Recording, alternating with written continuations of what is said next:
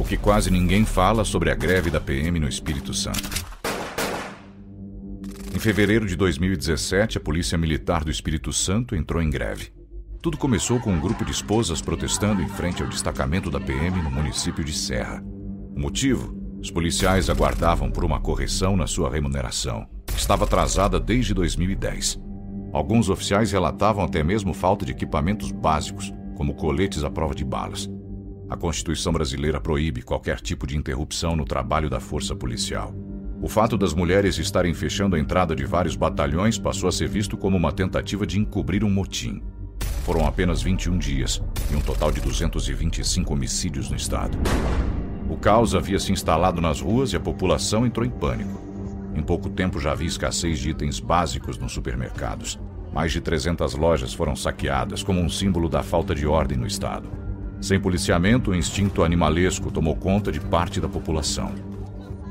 Uma das comerciantes chegou a afirmar: Meu medo é vir trabalhar e não voltar para casa. O prejuízo calculado foi de 50 milhões de reais por dia.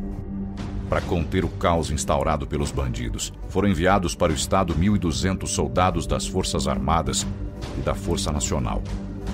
A Polícia Militar do Espírito Santo acabou por indiciar 703 policiais militares pelo crime de revolta. Muitos deles foram impedidos de serem promovidos e também suspensos de suas funções por um breve período. Desde então, pouco foi relatado sobre os assaltantes das mais de 300 lojas e dos assassinos que tiraram mais de 200 vidas. A falta de valorização do trabalho policial é apenas um dos problemas que envolvem a maior crise recente da história do Brasil. No documentário Entre Lobos, revelaremos um panorama completo sobre a falta de segurança vivida por todos os brasileiros. Cadastre-se gratuitamente para receber todos os detalhes e mais conteúdo sobre o tema.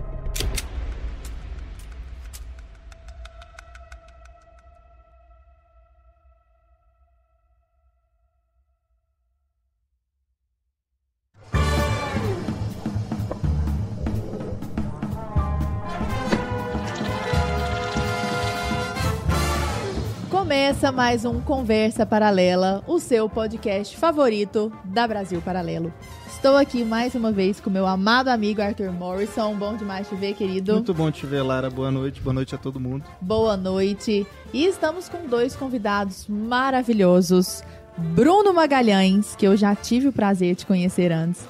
Bruno Magalhães, procurador da República aqui de São Paulo, mestrando em filosofia e o mais importante, apresentador de um quadro brilhante aqui da Brasil Paralelo, que é Contraponto. Seja muito bem-vindo, Bruno. Lara, muito obrigado. Estou muito feliz de estar aqui no podcast da Lara. Com, com o Arthur e com o. O Arthur tá sempre por aqui. Que palhaçada. Né? Ela sempre tá me sempre chama, aqui ajudando, ela é. sempre É. me chama assim, É. entendeu? Porque às vezes eu tô passando, ela, aquele moleque é bom. Não tá então fazendo nada, vem, pra cá. Pois é, tô muito feliz de estar aqui, viu? Vamos lá. Contraponto, que é o segundo melhor programa do Brasil Paralelo. Olha, só perde, jeito que for, veio. só perde Só pro Conversa Paralela. Só pede pro podcast da Lara. Gente, que absurdo isso. Começou, eu vou- gostar muito desse podcast. Eu tô vendo mesmo. Nós estamos indo pro rumo certo. Seja muito bem-vindo, Bruno. Muito Um grande prazer. Muito obrigado, muito obrigado. E Denis Xavier, que eu tenho orgulho de dizer que sigo desde que era tudo mato Era naquele tudo Instagram mato, ali. a gente fez um, um- uma Uma live. live. Uma Mas antes live. disso, eu não sei se você lembra, Denis, eu mandei assim, ó. Denis, estou muito feliz de estar aqui desde quando é tudo mato, porque eu sei que você vai bater 100 mil seguidores dentro de um ano. Pode olhar Foi, nosso histórico foi de conversa. mesmo. Olha Você acreditou no meu potencial quando Acre- ninguém mais acreditou. Mentira, todo mundo tava acreditando. todo mundo acreditou. Inclusive, quem fez o seu nome é, é, se agigantar ali foi Lara Nesteruk, né? Minha Foi xará. sua homônima, a Lara Exatamente. Nesteruk. Que inclusive tem que estar aqui. Que inclusive tem que estar neste podcast. Chama porque a. Lara, a Lara vem, vem sim. É, Vem, Lara. Maravilhosa. E é uma honra estar aqui, é, mesmo que esteja esse rapaz aqui, que eu não, não sabia Gente, é, que por que ele está aqui no seu podcast. É, e legal Eu já esse, entendi, eu já entendi qual é de vocês hoje. esse cara tá aqui é legal também, assim, vai alguma coisa pode acontecer. Pra contribuir, É. talvez um pouco. Pode ficar assim, aham, igual aquelas respostas de diálogos de Platão. Claro, sim. sim. Como não? complicado. né? É, tem que complicado. ver isso daí, né? Bom, vocês já estão me sacaneando aqui. Eu queria aproveitar para falar que o carinha do podcast da Lara tem um recado para todo mundo, tá certo? E qual que é o recado? Entre Lobos, a nossa produção sobre segurança pública está chegando, certo? Uma produção inédita aí da Brasil Paralelo. Estamos já há quase um ano produzindo isso, esse documentário. E eu quero convidar todos vocês para se inscreverem no link que está na descrição do vídeo ou acessar entrelobos.com.br, que é um problema aí que assola todos os brasileiros. Então a gente quer tratar sobre esse assunto. Chegou a hora de falar sobre segurança pública no Brasil. Então espero você lá, clica no link da descrição ou acessa entrelobos.com.br. Ó, mas Denis Xavier, que é doutor em filosofia pela Universidade de Macerata, na Itália, tem alguns pós-doutorados pela Europa. Nós Sim. iríamos colocá-los aqui, mas de repente com um negócio meio extenso. Professor da Universidade Federal de Uberlândia, professor de filosofia. Professor do Mises Brasil. Autor best-seller, né? Inclusive foi o livro que fez, que despertou a atenção Foi. de Lara Nesteruk Foi mesmo. sobre Ayn Rand. E, mais importante de tudo, ex-campeão mundial de natação. Isso daí eu faço questão. Eita, essa, essa foi Red Pill. Eu, eu treinei igual um cavalo velho quando eu era ali adolescente, começo da vida adulta. E aí as pessoas esquecem disso. Agora eu tô falando, é, tem que falar que eu treinei igual um maluco. Aí fui campeão sul-americano, mundial de natação. Caraca, faz quanto tempo, Denis? Olha, isso eu tinha. Eu, eu ganhei meu primeiro mundial aos 14 anos. Eu nadei ali até os 20 e poucos. Depois parei realmente. Num pré-olímpico eu parei. E aí fui pra vida mundana, né? Porque a vida mundana te afasta do esporte profissional. É muito Sim. difícil, tem que acordar muito cedo, dormir tarde, muito treino. E aí eu preferi conhecer a vida mundana, mas foi um, um momento bem legal da minha vida. Hum, Posso imaginar. Foi pô, muito que bom. Bacana. Foi muito bom. E hoje eu também sou pai de pet, né? Ah, que é uma pet. nota que a gente não colocou na biografia, que eu acho que é fundamental. Gatos, cães, essas coisas são importantes.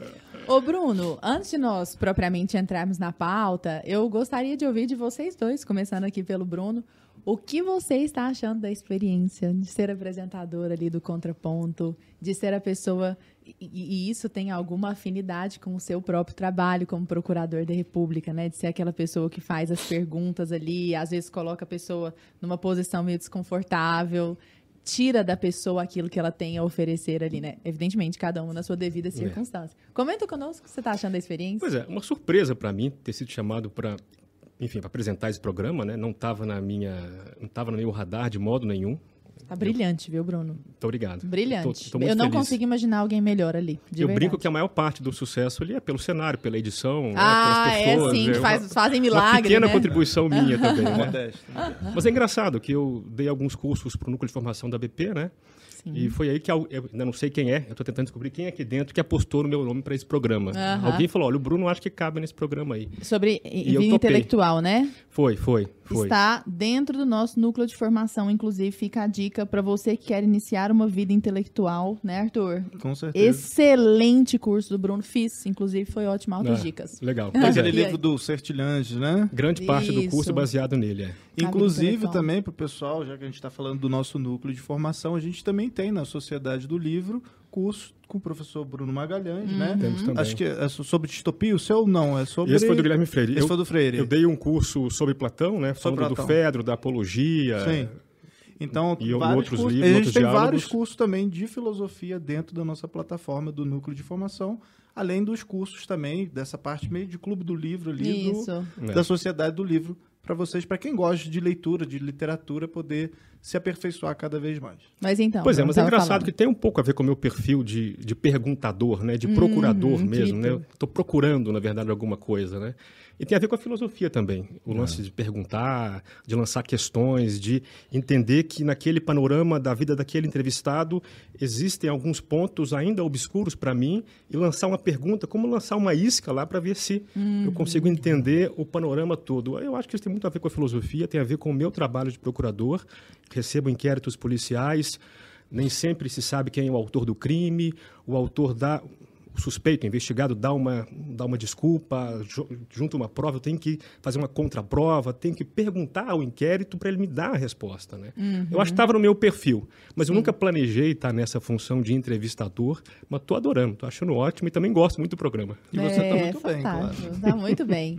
É, qual, só para o pessoal, sabe? Eu, eu, inclusive, fui estagiária durante dois anos na, procurador, na Procuradoria da República do Estado de Goiás. Pois Foi é. uma época maravilhosa.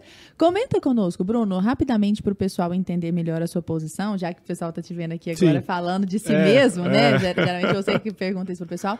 Mas como é o seu trabalho? Assim, qual é a diferença da Procuradoria da República para o Ministério Público Estadual? Como é que funciona isso? Do procurador para um juiz, por é, exemplo? É. Pois é, as duas funções são do Ministério Público, né? O promotor uhum. de justiça e a minha função, que no fundo é o promotor de justiça federal eu trabalho na promotoria de justiça federal, quer dizer, uhum. com crimes federais. Então é o clássico exemplo. Se o bandido assalta o, a, o Itaú, esse crime, como a vítima é privada, é um banco privado, quem vai denunciar vai ser um promotor de justiça e quem vai julgar o caso é um juiz de direito. Se o cara assalta a Caixa, é uma empresa pública federal, esse crime vai ser julgado, vai ser denunciado por mim uhum. e vai ser julgado por um juiz federal. É essa a diferença básica, é de esferas de atribuição do governo, entendeu? Uhum. Basicamente é isso. Mas a nossa função é a, é, é a, mesma do promotor de justiça, que é investigar na área criminal uhum. e na área civil, que também é uma área grande nossa hoje, é atuar nos direitos difusos e coletivos em relação ao meio ambiente, ao consumidor, patrimônio público. Uhum. É essa a função basicamente nossa. Né? Bacana. Né?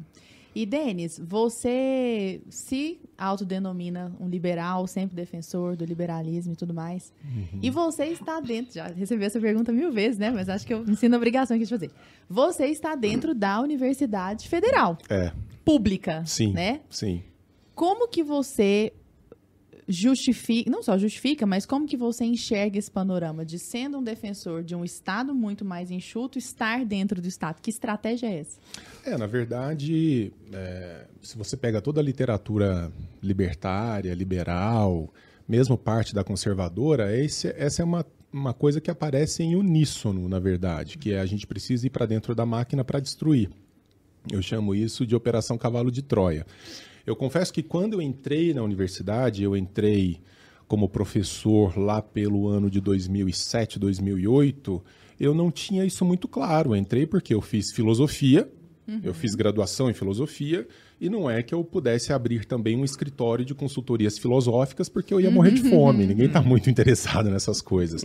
Então, foi um caminho natural de professor de ensino médio, professor de cursinho, e prestar concurso para entrar numa federal, então era o ápice da carreira de um professor de filosofia no Brasil. Só que aos poucos eu comecei a perceber uh, a estrutura deletéria do Estado brasileiro e como ele é, em grande medida, causador de males terríveis da sociedade. Então, eu comecei a me valer da minha posição dentro do Estado exatamente para enfraquecê-lo ao máximo, para reduzi-lo a uma condição larvária. É, então é uma, é uma, operação cavalo de Troia uhum. mesmo. As pessoas, às vezes, meio puristas, vão dizer, não, mas então você tinha que ficar do lado de fora. O problema é que dentro do Estado não há espaços vazios. Se não é o Denis ocupando, outro libertário, outro liberal, vai ser um estatista, um intervencionista que vai aumentar a estrutura. Uhum. Então, quanto mais gente nós jogarmos para dentro, para diminuir essa estrutura de lá, melhor. E isso está dentro não só da literatura, mas é uma questão de bom senso. Né? Quer dizer, ficar dando cabeçada no muro aqui do lado de fora uhum. não vai resolver nada. É, já estando lá dentro é muito difícil, imagine do lado de fora. Né? Esses caras são completamente insensíveis aos apelos da população. Então a gente precisa realmente colocar gente lá dentro que tenha uma preocupação fundamental afastar o Estado da vida das pessoas, uhum. afastar esse, é, esse, essa grande estrutura mafiosa movida a dinheiro roubado, que é o Estado, é, tirar essa estrutura da frente das pessoas. Porque é exatamente isso que acontece. É um parasita que criou um modelo legalizado de espólio da população que rouba especialmente do mais pobre o mais pobre é o mais penalizado nessa estrutura tributária e é o que não participa da festa, é o que não uhum. participa da farra. É a máquina de moer pobres do Ostroviec, lembra? Exatamente. É uma máquina de destruir gente pobre e de pior. reproduzir a pobreza nessa estrutura uh, comunitária. Por isso que é muito importante jogar lá dentro uma espécie de, de, é, de um antivírus uhum. Que pareça se adaptar ao sistema, mas que está dia e noite trabalhando contra o sistema. Essa é uma função que eu considero das mais importantes hoje no Brasil. E, Denis, você comentou é, a respeito da faculdade de filosofia, né? Puta, eu sou, eu sou naturalmente persona não grata, né? Imagina. É. E vocês dois estudam filosofia, né? Eu queria entender qual que é a importância da filosofia, porque quando eu penso em filosofia, né? Eu me lembro, por exemplo, do meu ensino médio, né? Ensino médio, você não quer nada com nada, né? É. Eu, eu era aquele jovem que eu tá, tá cagando para tudo, não pensava em nada e tal. Uhum. E aí, é, eu me lembro de um professor de filosofia, eu estudei no Pedro II, lá no Rio de Janeiro. Colégio Opa, tradicional e tal. É, na época não era tão dominado ali por ideologias, partidos políticos, inclusive. É, é. É, e eu estudei no Pedro II, estudei no Cefet, também fiz a, o técnico ali. Uhum. Bom, bem, estudei, passei e tal. E aí eu lá tinha também essas questões. Eu tinha aula sábado, por exemplo, né? Então, eu via mais os meus coleguinhas lá do que via a minha família. E aí eu me lembro, cara, de um professor de filosofia que tinha lá, que ele chegava com umas roupas, parecia meio. umas roupas meio rasgadas, um negócio meio é. esquisito, cara, parecia um. Alternativo. Bicho grilo, E aí ele grilo. subia, cara, ele subia na mesa, assim, ele ficava em posição de lótus e ele. Vamos meditar aqui por 20 minutos. Cara. E todo mundo ficava olhando pra cara dele um sábado à tarde, um calor desgraçado, ficava olhando pra cara do maluco. O que, que, é isso? Aí a pessoa saía da sala, assim, não entendia nada, assim. Então eu sempre achei filosofia algo muito louco. Eu só comecei é. a, a prestar atenção em filosofia depois que eu saí do colégio, depois que eu saí da faculdade, porque é. era é, parecia uma coisa distante da realidade, assim, da, da sociedade. Para que, que serve filosofia, cara? Onde é que a gente encontra filosofia no cotidiano? Sim, sim. Cara, é, a filosofia, ela, ela não vai saber tão bem quanto eu, a filosofia ela foi absorvida por uma casta ideológica, especialmente no Brasil, que fez muito mal a ela. Então não é culpa da filosofia propriamente é. dita, é. mas do modo como ela começou a ser trabalhada, especialmente nas escolas, como uma instância de defesa de pautas ideológicas a, a estrutura do pensamento filosófico é algo que surge na água, na praça pública. Uhum. A filosofia existe porque nós existimos. A filosofia sobrevive porque nós estamos aqui. As grandes questões relativas à nossa vida, à nossa existência, ao mundo no qual estamos. Então, a filosofia é um exercício de investigação do homem, da natureza e do mundo dos mais belos. Agora, você pode utilizar a estrutura da filosofia para fazer esse jogo que é muito ruim é, terapia de grupo, é, essas coisinhas de bicho grilo, de. Abraçador não, de árvore. Abraçador de árvore, plantar gente nua, né? uhum, essas coisas assim. Que é o dedo no furinho da frente, fazer uma roda. mas a verdade é que não é culpa da filosofia, mas culpa de uma galerinha que faz um mau uso dela. Filosofia é um dos exercícios mais nobres que nós temos. Bruno comentava sobre isso, né, que o trabalho que ele faz é exatamente um trabalho do filósofo e é, e é mesmo de uma investigação socrática. É. Quando você senta diante de uma pessoa que diz, olha, eu defendo tal coisa, eu apoio tal coisa, eu penso tal coisa, e quando você pergunta a ela os porquês, ou seja, dá a ela uh, o espaço necessário para ela refletir sobre os porquês dela pensar assim, é. coisa que não acontece no cotidiano. Nem sempre a pessoa. Isso é exercício filosófico. Isso, é. é o que Sócrates chamava de reta razão, de uso reto da razão, ou seja, dar as causas do seu pensamento. Por que, que você pensa como você pensa? Uhum. Por que você tem essa opinião? Muitas vezes a gente tem as opiniões, os nossos achismos, que são pré-intuitivos, a gente toca e só busca a gente que concorde e não quer dor de cabeça. E Sócrates ficava lá, até sendo mordido em praça pública, né? sendo socado em praça é. pública. Por que, que você pensa assim? Por que, que você acha que o amor é isso ou que a justiça é aquilo? Não tem nada mais belo do que uma vida bem refletida nesse sentido. Você quer complementar? Sim, pois é. Esse fenômeno que você narrou agora do seu professor, ele é, é, mais, mais relacionado à sociologia da filosofia do que à própria filosofia, né? Ou seja, a filosofia é uma atividade humana, nobre, como o Denis disse, mas nós somos seres humanos e a gente acaba. É, a filosofia acaba se mostrando para nós na sociedade por meio de livros, por meio de professores. que são malucos ou não são malucos, enfim, é, não é culpa da filosofia em si, mas do modo como ela se apresenta pelas pessoas que se arrogam o direito de apresentá-la à sociedade, né? Então, realmente existe uma casta de pessoas que tomou conta da filosofia, não só no Brasil, né? Mas enfim, uhum. eu acho que é inevitável que ela se apresente de algum modo, mas enfim, a gente precisa redescobrir, né? Hegel tem uma frase interessante que a filosofia é como o manto de Penélope, que a cada dia deve, deve começar do zero. Então, ou seja, a gente tem a chance sempre de recomeçar a pensar os temas filosóficos do zero, deixando esses malucos de lado, encontrando por trás dessas maluquices, dessa casca que nos afasta da filosofia, o que de fato ela é. E ela é de fato uma atividade humana que se preocupa com o todo, né? Pensa, as, as ciências particulares, né? A biologia se preocupa com os viventes, por exemplo.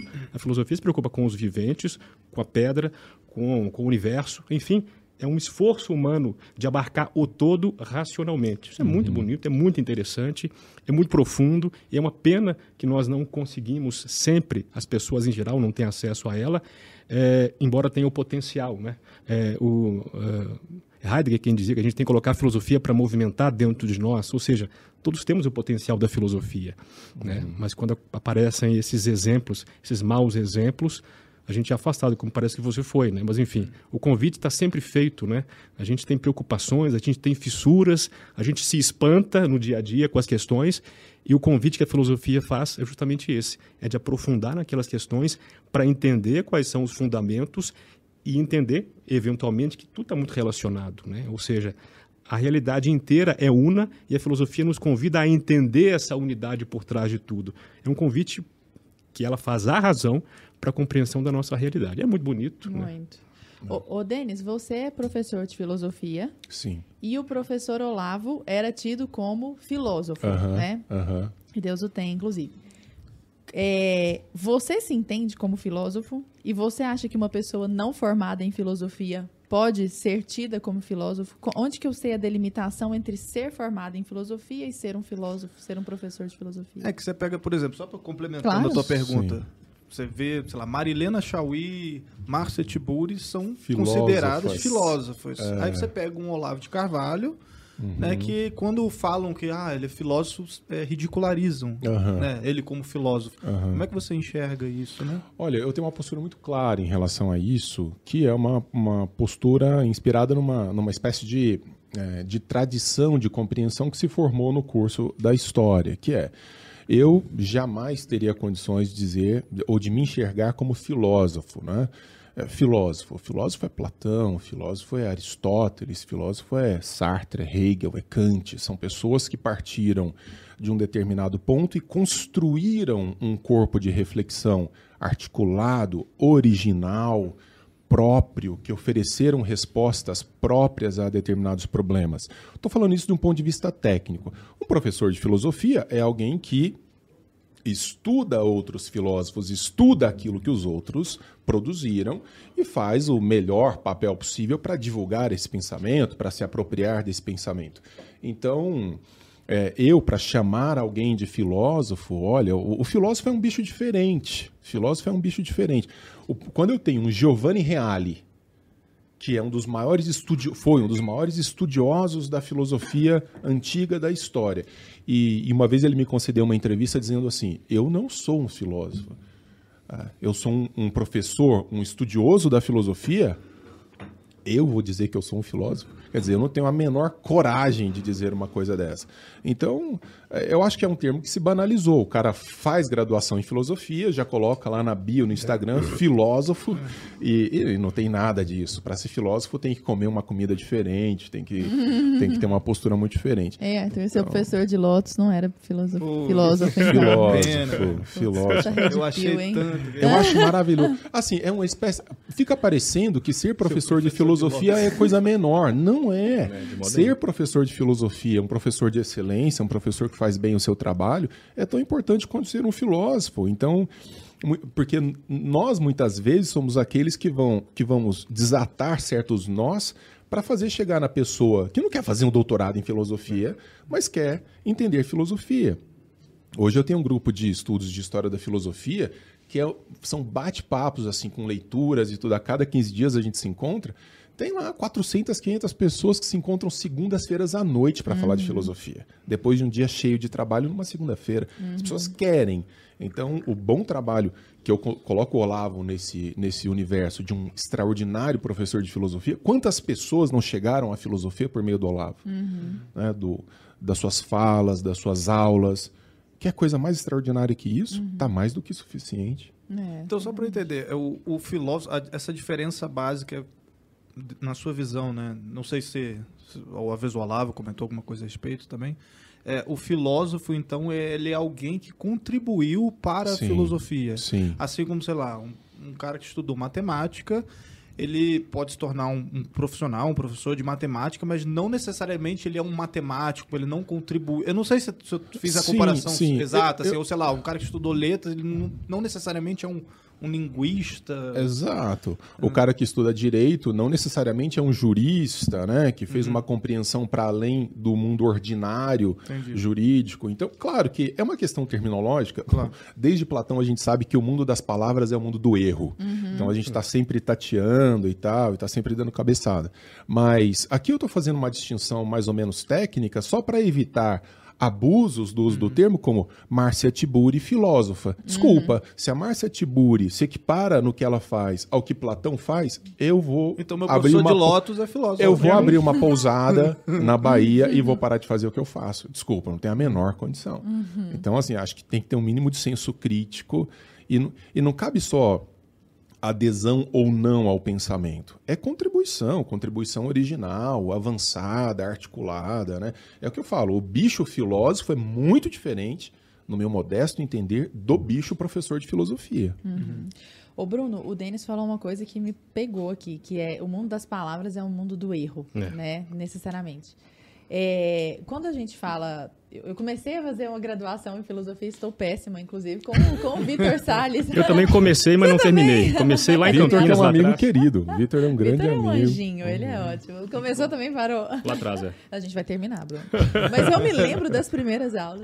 E o Vitor falou uma coisa maravilhosa, que é, é que a filosofia tem íntima é, íntima relação com a descrição e a percepção da realidade, com, uhum. esse, com esse amor, o maior amor possível pela realidade, né? Uhum. E aí eu vou fazer uma pergunta, até acho que talvez seja até de cunho filosófico, você possa desenvolver isso para nós, que é, como eu sei se eu estou descrevendo bem a realidade? Entende? Porque, principalmente hoje, no mundo de relativismo no qual a gente vive, a pessoa fala, não, mas a realidade para mim é assim. Ah, mas para mim é assim. E aí a gente fica naquela realidade que não existe. Ah, mas eu sou uma samambaia. É, exatamente. É, eu sou o que eu quero ser e você... Mas eu tô vendo, você não é isso. Não, mas eu sou o que eu quero ser. Tudo uhum. que eu uhum. quiser, o cara lá de cima vai me dar. Como diria a filósofa Xuxa, né? e aí, como, como eu sei se eu estou filosofando certo, entendeu? Se eu estou sendo fiel à realidade. Sim. Existe esse jeito, assim? Bom, essa é uma, essa é uma grande questão, uma questão muito filosófica, né? Muito é. profunda. E ela precisa ser destrinchada, né? A gente tem que entender o seguinte. A filosofia é a compreensão da realidade. O, o filósofo pode ter a capacidade de expressar isso melhor ou pior, ou de não conseguir expressar. E aí alguns podem ver que ele, se, que ele se frustrou na sua função filosófica, né? Então, a filosofia é a compreensão da realidade pela razão. O trabalho de descrever, de narrar o que você percebeu, é um outro trabalho que, inclusive, os artistas podem fazer muito melhor do que os filósofos, né? Uhum. Um, um, um, grande pintor, um grande compositor pode expressar Poeta. uma certa realidade com muito mais, não vou dizer precisão, mas com muito mais veracidade, com muito mais presença. Uhum do que um filósofo. Imagina um filósofo tentando descrever o que foi a Segunda Guerra Mundial. Aí vem lá, né, um, um grande pintor e descreve ali com uma pintura simples de um soldado tudo aquilo que a Segunda Guerra Mundial representa para a gente, Sim, né? Perfeito.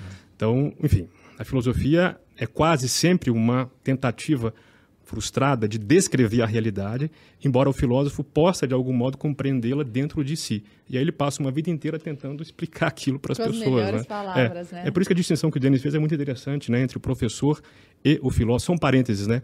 É, o Denis deu exemplos que são difíceis de rebater, né? Hegel, Platão, né? Uhum. E comparado a esses grandes, é difícil que qualquer outra pessoa seja tida como filósofo, né? Uhum. Na verdade, a, a minha compreensão, para voltar um pouquinho na, na, na, última pergunta do Arthur, É, é, eu fui aluno do professor Lau desde 2006, né? ou seja, tive próximo das aulas dele por muito tempo. E o caso dele é um caso muito difícil de julgar. Por quê? Porque ele não se inseriu formalmente na academia uhum.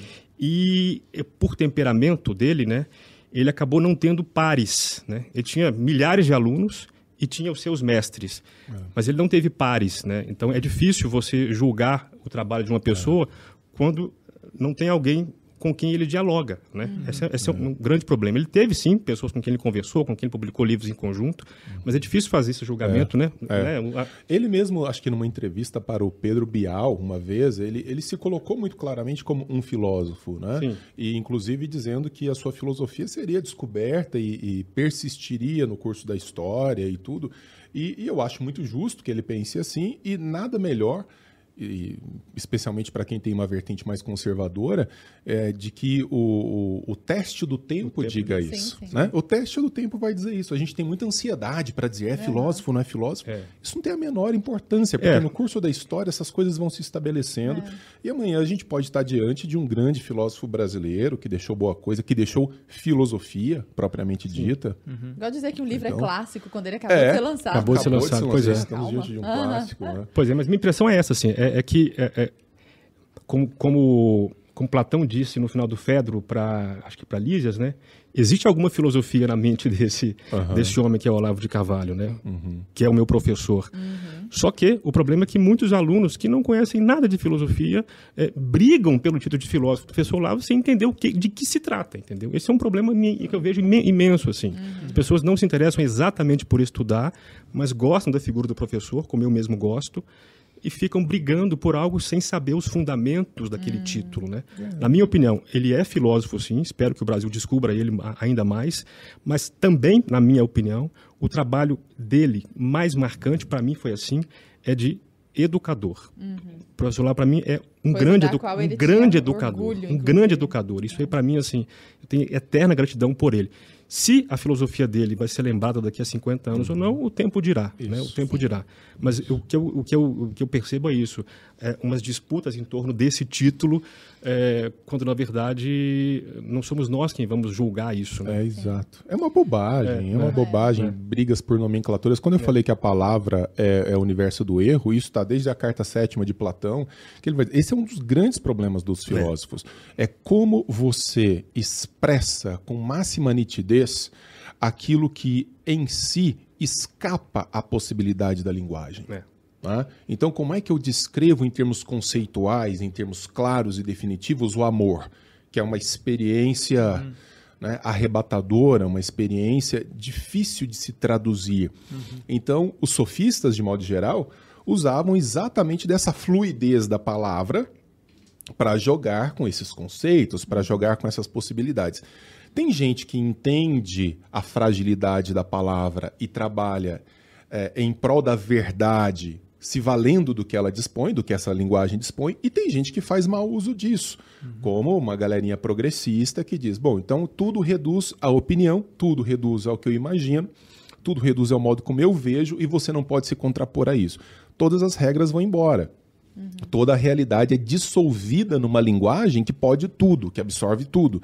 Então, Uh, o exercício da filosofia é, antes de tudo, o reconhecimento da falta. Inclusive, etimologicamente, filosofia, né, o amor pela sabedoria, é a ideia de que você só pode amar aquilo que te falta. O objeto do seu amor uhum. só é objeto do seu amor porque você não o tem. Uma vez que eu tenho, que eu absorvo completamente uhum. isso daqui é meu, já não é mais objeto de amor, porque já está completamente assimilado. É o Camões, torna-te o amante a coisa amada. Percebe? É exatamente isso. É isso, porque se você pega é, e, e, vê o seu marido como uma posse, como uma propriedade, como algo que não, é, cuja ameaça de perda não existe para você, o amor desapareceu completamente. Ele é um troço que é seu. Na filosofia a gente diz que reifica a pessoa, coisifica a pessoa. O amor não é eu tô olhando para aquela pessoa o tempo inteiro assim. Eu posso perder, não sou eu, me faz falta. E a filosofia vive disso, do reconhecimento da ignorância. Não tem nada mais estranho do que um filósofo ou um professor de filosofia confortável com as suas opiniões, Hum. completamente confortável com as ideias que defende, diz: agora eu estou com a verdade e eu toco a partir daqui. Isso é completamente antifilosófico, até Sem na... ficar se questionando o tempo todo, buscando. É o resposta. exercício da condição humana, revisitando os seus conceitos, revisitando as suas ideias. Pois é, e isso, inclusive, que você falou, acho que dá um gancho muito bacana para algo, que é se nós devemos estar sempre desconfortáveis com as nossas próprias ideias, então nós temos que estar sempre suscetíveis ao, à existência de ideias múltiplas, inclusive das quais eu mesmo discordo. Sim. Né? Justamente por esse desconforto que vem desse reconhecimento de que falta algo, Sem né? Daí a necessidade da filosofia. Nós estamos falando aqui sobre perscrutar a realidade, sobre sondar a realidade, sobre namorar a realidade, tentar entender essa falta aqui dentro de nós. Só que para que isso se aperfeiçoe e seja é, dividido, digamos, a gente tem que colocar em palavras, né? Então, olha, eu estou pensando isso, tá, tá, tá, tá, tá, tá, e aí você fala, não, mas não é assim, e aí você se contrapõe. Nós estamos vivendo um tempo hoje, né, Arthur, no qual a gente teve o Monark recentemente, que foi brutalmente censurado, voltou, pediu desculpa. Nossa, o. Denis adorou que ele tenha pedido desculpa. O Denis ficou super feliz com Monark. ele. Meu abraço ao O Denis ficou com ódio. mas Sangrou em tanque de tubarão. aquele pedido de desculpas lá é... Foi triste. Foi. Pois é, mas só, só para complementar. Então, nós temos o caso do Monark, nós temos o Maurício É. com o post, e ele foi brutalmente censurado, cancelado, foi mandado embora do time, sendo que o negócio tinha nada a ver né, É. com, com a atuação profissional dele. É. Nós temos outros casos também, que é O caso do Adrilles, é, que veio, inclusive, que Adrilles. aqui. veio comentar. aqui, inclusive, né? Então, assim, nós estamos imersos em casos de pessoas que, por falarem alguma coisa, foram brutalmente é, censuradas. Sim. E aí a gente entra num campo com o qual você lida muito bem e o Bruno lida muito bem na prática. Então, acho que vale a pena ouvir os dois. Fiquem à vontade, quem quiser pegar a primeira palavra, que Uhum. é como é isso de a pessoa ser punida pela palavra? A palavra é algo que pode ser punível? O que, que Vai lá, vocês Bruno. acham? Pois é, esse é um tema assim. A gente está aqui só falando de filosofia hoje, ba- basicamente, né? A, a- a minha leitura desse cenário em que as pessoas eh, se machucam muito facilmente é que nós estamos vivendo num cenário de muita carência, né? As pessoas querem que as outras confirmem as suas ideias, é o que o Denis falou aqui, né? As pessoas querem se sentir confortáveis sempre. E não há uma sociedade saudável se não há uma disposição de se expor. Né? A gente tem que estar disposto a se expor a ideias contrárias. No programa Contraponto, a todo momento as pessoas falam coisas com as quais eu não concordo. E eu fico ali com cara de alface, porque eu estou recebendo a pessoa, Até digamos, porque na o minha nome casa. do né? programa é contraponto, né? Isso, isso, inclusive, é. uma crítica, uma denúncia que eu vou fazer pro pessoal que tá assistindo aí. Solta a vinheta da denúncia. Vem uma galera, vai- solta um. né, um, Ó o um- corte, um ó o efeito, corte. assim. Não, porque. Não, sin- sin- sinceramente, tem uma galera que reclama do contraponto que eu já vi. Ai, mas é um absurdo trazer esse cara aqui, porque, ah, veja bem, ah, Ba- Brasil Paralelo vendido. Não sei. Cara, não, do programa é contraponto, meu querido. Não é ponto, não, entendeu? É pra ouvir todo Pro mundo. ponto, pro ponto. Ah, gente, pelo amor de Deus, aí eu fico bolado com um negócio desse que o pessoal ainda não entendeu qual que é a ideia do programa. É, e o esforço e o esforço da produção é tentar chamar pessoas que pensam ainda mais diferente do que os que vieram aqui, né? E, é- e é uma dificuldade as pessoas aceitarem vir falar no contraponto, porque ah, é, eles entendem que já tem ali um, um- um certo viés. Nossa ideia é abrir bastante, É abrir porque muito. nunca assistiram ao programa. É. Porque quem assiste ao programa percebe que você. Não, e não tem passação de pano, né? Não tem. As com pessoas. qualquer um. É, pois é. Quero o Felipe E Neto muito no, no, elegante, no contraponto. assim. Seria interessante o Felipe sim. Neto, Felipe Neto contraponto. Pois é. Mas assim, para concluir, eu acho que nós vivemos numa sociedade muito carente em que as pessoas não estão dispostas a ouvir o que é diferente. E é assim que a gente cresce, né? A gente cresce com a, com a dialética também, né? A gente pensa uma coisa, ouve algo diferente, assimila aquilo, só que tudo que é diferente de você parece que é ofensivo hoje. Eu não consigo entender isso. As pessoas se assustam um pouco comigo porque é, eu me abro para muitas ideias. Pô, mas isso é que é natural. Isso é natural. Eu não aceito todas as ideias, mas eu estou disposto a pensar algumas delas, pelo menos, né? É, é, claro que existem ideias que não devem ser pensadas. Por exemplo, se você está disposto a dormir é, com o Denis e com o Arthur, junto com a sua mulher? Não, não estou disposto a nem pensar nesse assunto. Né? Sou casado, sou monogâmico, é um assunto que eu não quero discutir. Né? Agora, poxa, vamos discutir o casamento monogâmico? Vamos discutir. Em Vamos discutir qual o problema? É, ué, qual o problema? Estou disposto a fazer algumas coisas e a discutir a possibilidade. Mas Até pra saber se você concorda ou discorda daquilo. Exatamente, pois é. Então, assim, grande parte dos assuntos são proibidos hoje porque as pessoas não querem pensar nisso, uhum. não querem pensar. E nesse exemplo, casamento monogâmico, pode ser que numa discussão dessa eu convença o opositor, do meu ponto de vista, estou perdendo essa chance. É. Quando a pessoa se fecha a discussão, primeiro, ela perde a chance de divulgar suas próprias ideias, né? a tentar fortalecê-las publicamente. Uhum. Né? Isso parece que pô, parece um, um receio de, de discutir porque vai perder a discussão. Então o seu, o seu ponto não é forte, né? Uhum. Não é forte o suficiente. Eu a acho gente... que existe isso, assim, sabe? Uma fraqueza e uma carência imensa. A gente fez aquele documentário, Os Donos da Verdade, que entra bem nessa questão da, da liberdade de expressão, né? das discussões é, a respeito de várias temáticas ali, dos contrapontos, né? Tem uma parte do doc, lá tá inclusive disponível no YouTube para vocês assistirem. Assistam lá, é no canal da Brasil Paralelo tem uma parte lá que mostra, por exemplo, os terraplanistas, por exemplo, né? uhum. né? Que é uma coisa que o pessoal adora também zoar o Olavo, zoar a Brasil Paralelo, etc, etc uhum. e tal. E eu lembro, assim, eu, eu parei já para ver alguns vídeos no YouTube dos terraplanistas, assim, eu falei, cara, eu quero entender o que é que esses caras aqui, como é que tem é. uma meia dúzia de, de, de cara aqui defendendo esse negócio, eu quero entender. Uhum. E aí eu fui vendo alguns argumentos, eu falei, cara, tá, beleza, isso aqui até certo ponto, até onde eu, a minha van conhecimento ali do, do, do, do assunto, da, da, ciência ali em cima do, daquele assunto, eu falei, pô, não entendo nada disso. Isso aqui parece que fez sentido. Beleza. Algumas coisas eu fui entender, eu falei, ah, isso aqui é loucura, isso aqui fez sentido para mim e tal. Aí eu fui buscar o, o, o, contraponto, o argumento. Aí tem um vídeo de um, de um rapaz lá que ele, sei lá, fica três horas destrinchando todo esse vídeo dos terraplanistas lá e ele explica ponto por ponto o negócio. Aí eu falo, cara, faz muito mais sentido, uhum. Esse contra-argumento. Só que se fosse proibido o terraplanista é. dar a opinião dele, eu não teria visto esse outro vídeo, entendeu? Eu, eu, preciso dos dois lados para falar, cara, ó, isso aqui faz sentido. É. Entendeu? Mas não adianta aí... você querer proibir o, um lado. Não. Isso. Mas, mas aí eu acho que nesse ponto, e aí eu quero, eu quero sangue nesse podcast. Eu quero sangue. Por Porque uma coisa é a gente falar, ah, proibir os terraplanistas de falar em terraplanagem lá. Tá. tá. Por que, que alguém vai fazer isso? Ah, só tá cara tem direito de falar é, aquilo. É. Outra coisa é a gente entrar numa seara mais específica, que é eu vou proibir ou não alguém defender. Eu sei o que, que você vai responder, mas você não advogado já. Ela tá eu querendo que eu seja preso. É. Basicamente, a Lara tá, de... tá, armando Sabe uma... que a edição vai rolar. Alguém... Não, não vai. Vai ter um bip assim. Não é pra editar, hora... meu povo. Vai rolar o bip. Tiago, fica esperto aí, que vai... Ó, oh, mas, mas é, uma coisa é o terraplanista, outra coisa é o cara que está defendendo a formação de um partido nazista, ou o cara que está defendendo o direito à pedofilia, ou o cara que está defendendo. São só palavras. Sim. Né? São. Como que você vê isso, Denis? É, são só palavras. São só palavras. É, as pessoas têm grandes dificuldades em perceber uma coisa que foi registrada há 2.500 anos no, no, primeiro tratado ético da história da humanidade, que foi a Ética Anicômaco de Aristóteles. Aliás, a última vez que a gente se encontrou na PUC de São Paulo, eu estava falando sobre a Ética de Aristóteles. É, existe uma enorme diferença, substantiva diferença entre fazer e dizer.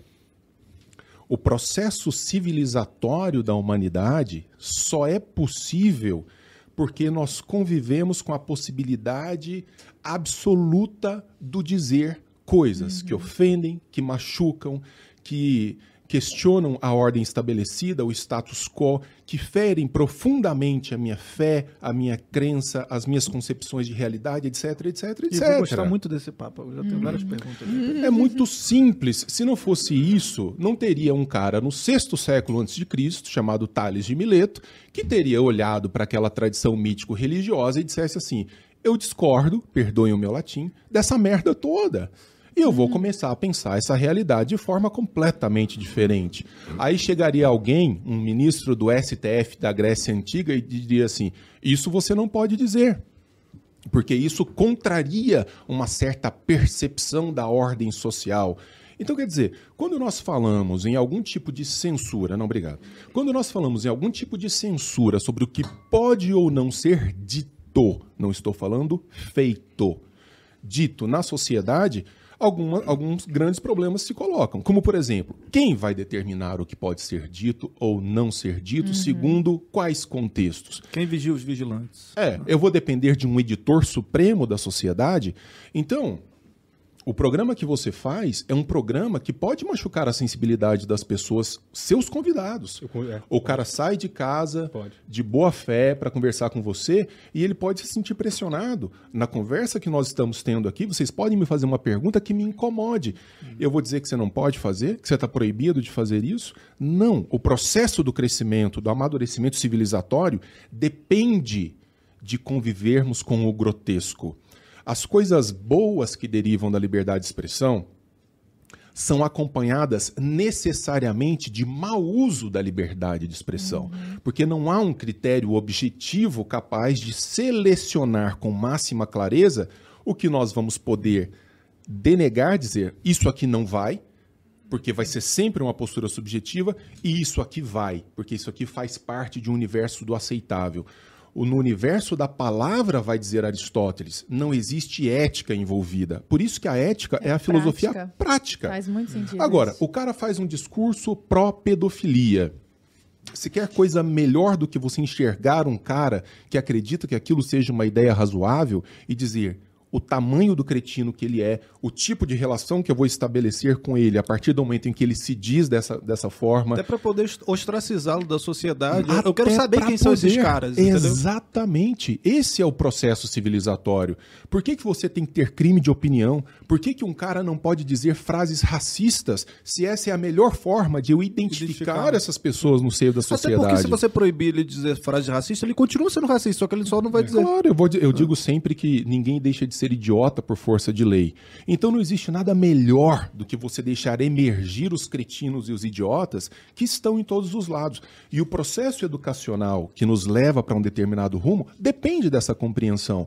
Porque tem certas coisas que são claramente excrescência, outras não são tão claramente assim. No século XVIII, no século XIX, nos Estados Unidos, alguém rompendo com uma estrutura possível de linguagem começou a defender negros e brancos juntos dentro de bares, que era um absurdo, que era um crime. Foi a possibilidade de alguém dizer coisas absurdas naquela época, como brancos e negros dentro de bares e, e ônibus juntos, foi que propiciou, propiciou algo que hoje, para nós, é um processo civilizatório evidente. Não existe mais isso.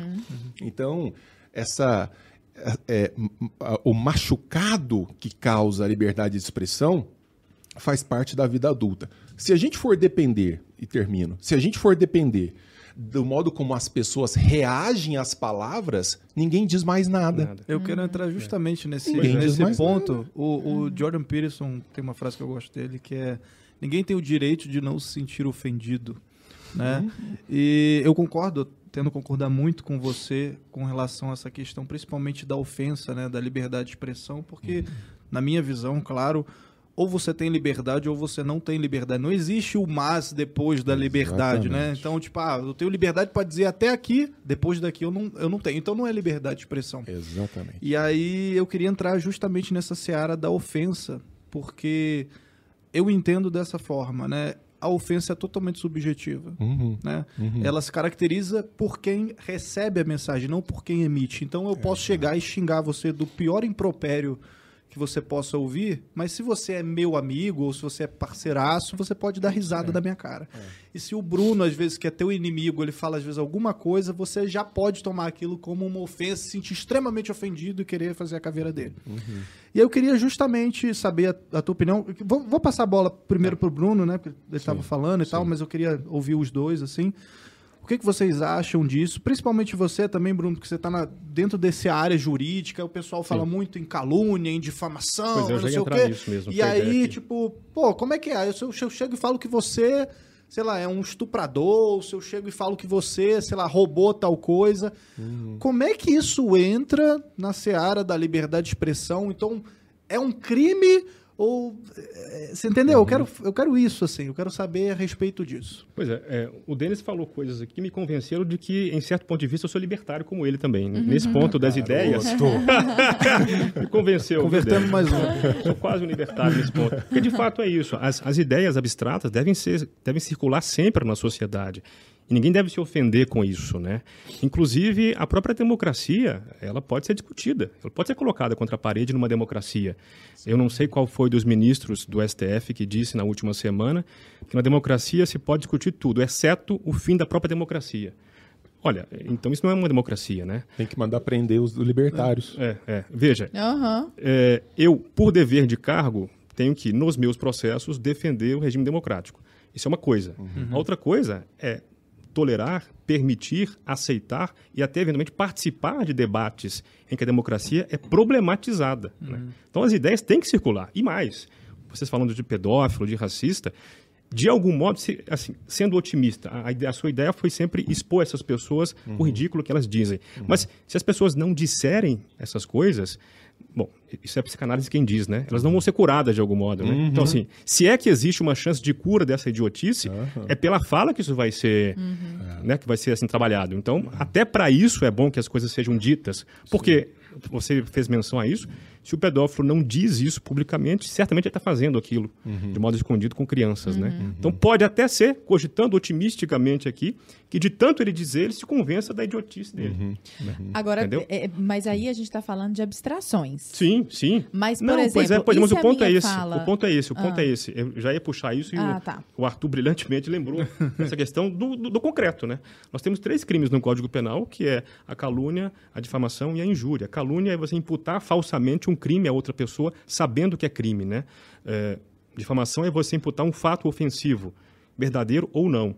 E a injúria é você dizer algo da pessoa, algo em abstrato, ah, você é um bosta, você não sei o quê. Se, se ela se sentiu ofendida, também é crime. Esse é um problema, né? A injúria é o menor dos crimes aí. Ah, mas a pessoa pode tá ir presa, por discussão. exemplo? Presa eu não digo que vai, porque a pena é muito baixa. E esses casos sempre terminam num acordo e também é muito subjetivo, né? É, muito, é, é a honra subjetiva que está em jogo. Não chega a dar cadeia de modo nenhum. A injúria, não. A calúnia também não dá cadeia, embora a pena seja maior. Agora, a calúnia, percebam que a calúnia, eu acho que deve continuar sendo crime, inclusive num, num estado mais libertário, né? Veja, poxa, você imputar um, fa- um fato falso a outra pessoa, imagina alguém que tem uma reputação... é, alguém que tem um alcance muito grande na mídia, por exemplo, inventar um, um crime contra você, Denis. Você, você, o que você faria? Eu acho que você acha que isso é crime também, né? Isso tem que continuar sendo crime, isso é ofensivo. De algum modo, a pessoa tem que receber uma punição por isso. Eita, agora eu quero ver. Não basta agora, apenas, né? agora é um contra o outro, entendeu? Não, assim, não, mas não, sério, imagina um cenário concretamente falando aqui. Alguém Poderoso. Alguém influente. poderoso e influente que tem um jornal nas mãos começa a publicar é, fotos de deep, deep Web. Web. a- aquela deep reality, né? É, já acontece, tem muita gente poderosa você. Imagina, postando cara. coisa do, do, do- Imagina, isso pre- é... do presidente da república aí, de um Existe um grande autor que trabalhou esse tema, chamado John Stuart Mill, que ele tem uma tese que eu acho bem interessante, sobre a qual eu ando pensando muito, mas eu não tenho posição fechada a respeito. Juro que eu não tenho. Eu hoje me coloco como um radical defensor da liberdade de expressão. É, mas ele fala Mesmo da sobre... mentira? Então, especialmente da mentira. Mas quando... Aí tem um, um, um, parênteses. Quando esse ataque causa eh, repercussões negativas objetivamente verificáveis, especialmente materialmente verificáveis, aí exige reparação. Não no universo penal, mas Civil, no né? universo Civil. civil. Então, a- a- isso me convence. Essa é uma tese boa também, trazer tudo isso possível. O É, Lou Rockwell é. escreveu Bolso, também mexer no bolso. isso. É, então, por exemplo, sei lá, eu tô numa campanha eleitoral, o cara inventa uma mentira sobre mim, não é uma mentira pura e simples, porque isso, na verdade, vai repercutir eh, em termos eleitorais, ou seja, eu terei prejuízos materiais objetivamente verificáveis. Uma ação reparatória nesse sentido? Vamos lá. Ah, talvez os libertários mais radicais não concordem nem com isso. Eu acho bastante plausível. Eh, agora, para além disso, já me incomoda um pouco mais. É, se, eu, se, eu, se eu não estiver né, tendo ali nenhum tipo de repercussão, até porque hoje não tem nada melhor do que um bom cancelamento, uma pessoa grande te xingando, as suas redes crescem, você xinga lá de volta e tal, é uma maravilha. Eu mesmo agora, nesse momento aqui, tô, tô, tô no ban lá no, no Instagram e é fantástico, assim, porque... As pessoas engajam. Pessoas engajam. carinhosos. É, Então, hoje, com o- o- todos os instrumentos que você tem à disposição, eu acho que eu abriria hoje, tá? Essa exceção, ainda não muito bem meditada por mim, mas de eu tenho um restaurante ao lado de um outro restaurante, o cara do dono de- do outro restaurante diz assim: tá cheio de rato no restaurante do deles e tal. É, é um, Não é um é objetivo. só uma. é- é- tem uma coisa que se, é- ela repercute do ponto de vista material, né? Ele pode quebrar o meu negócio. É, uma Então, coisa de aí- assim, que esse povo é idiota. É. Esse povo é idiota, não Ou, é ou cara, opinião. o- outro dia alguém me perguntou na rede social, porque acho que teve um caso aí, eu não sou futebolístico, não sou, não, não aprecio futebol, mas parece que o cara imitou um macaco na, na Ah, arquibancada. Velho, aí o que, que você tem que fazer contra esse cara? Sério que tem que fazer alguma coisa contra esse cara? E- e- esse cara, quando ele se olha no espelho, ele, é- ele já paga o preço por ser quem ele é. É ridículo. Um homem velho, é, um marmanjo, ah, não sei, ah, fiquei ofendido. Ah, cara, contrata um psiquiatra, vai pagar boleto. É uma- é uma E série, sabe é cara, engraçado de também? verdade. Eu posso tomar um cancelamento aqui também, mas eu vou falar. É, o- as pessoas que ficam ofendidas estão ofendidas pelo jogador, assim, tipo, nem às vezes perguntar pro jogador o que que ele acha, às vezes ele tá cagando pro, pro negócio, aí eu vou me ofender por você. Eu não consigo entender. esse A tipo gente de tá coisa. numa geração das pessoas competindo por quem sofre mais, quem apanha mais da vida, quem merece mais reparação histórica. É um saco isso, esse sentimentalismo que impede as pessoas de pensarem racionalmente sobre as coisas. Para e pensa, que importância tem um cara desse imitando um macaco, a não ser você olhar para ele e falar, olha o tamanho do retardado que ele é. E pronto, já tá pago. Vida que segue. Ai, não, eu não vou dormir à noite porque ele imitou um macaco. Então o problema é seu. Você que tá com problemas com a sua, com o seu espelho, se resolva, né? Então acho que É. Ó, e o nosso papo aqui tá bom, né? Estamos falando sobre é, liberdade de expressão, estamos falando sobre crimes de opinião, e eu quero aproveitar para falar sobre outros crimes agora, né? Que é o- também um grande problema que assola o nosso Brasil, que é o problema da segurança pública, né? E o Entre Lobos, que é o nosso novo documentário, estreia esse ano, está chegando. A gente está quase um ano produzindo. E eu quero contar com a participação de vocês clicando no link da descrição do vídeo ou acessando entrelobos.com.br. Lá você vai poder saber tudo sobre esse nova, essa nova produção da Brasil Paralelo. Então, espero você lá. É. Direto ali. Pois é, e você, aproveitando esse ban que você tomou, eu também tava de ban Já tô indo pra outro né? agora. já tá indo pra outro, já partiu, já nesse podcast, emendando um ban no outro, cancelamento atrás de cancelamento. A gente sabe como é que é isso. eu tô descobrindo agora, viu?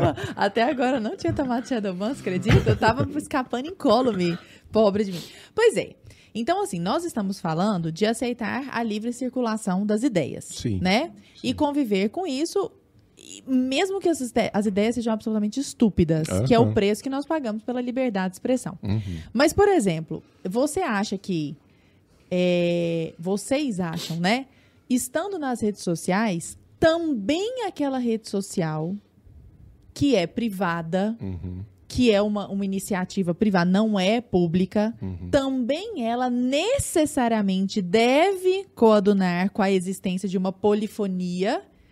Ou ela pode falar assim: aqui não, aqui só entra esquerdista, Uhum. aqui só entra direitista, aqui só entra.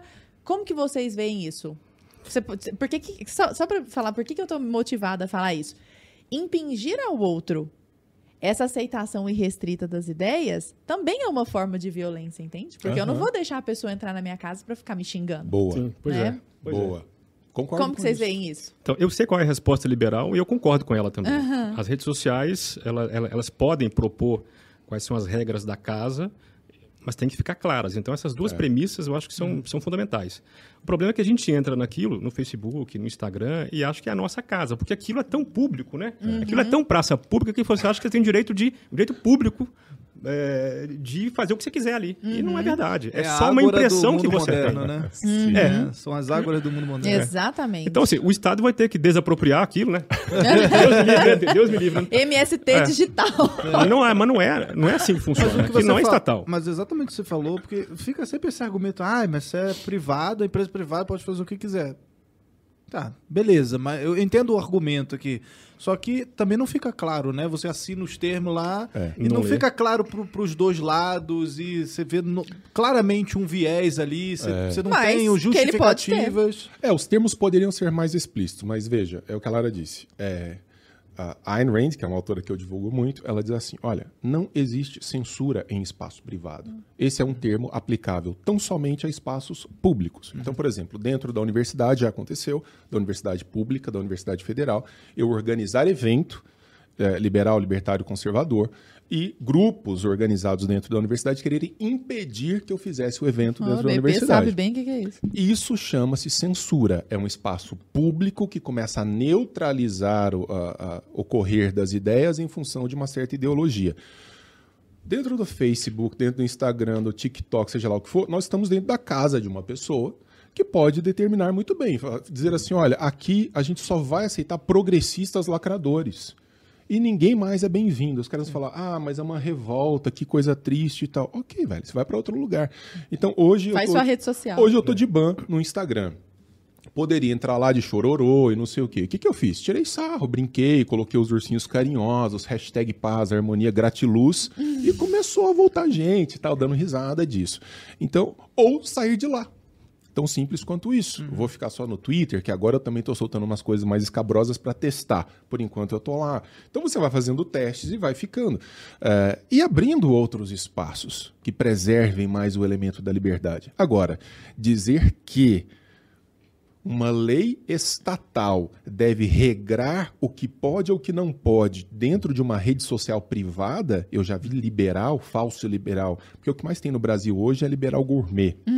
Liberal de self-service, ele vai e fica escolhendo assim.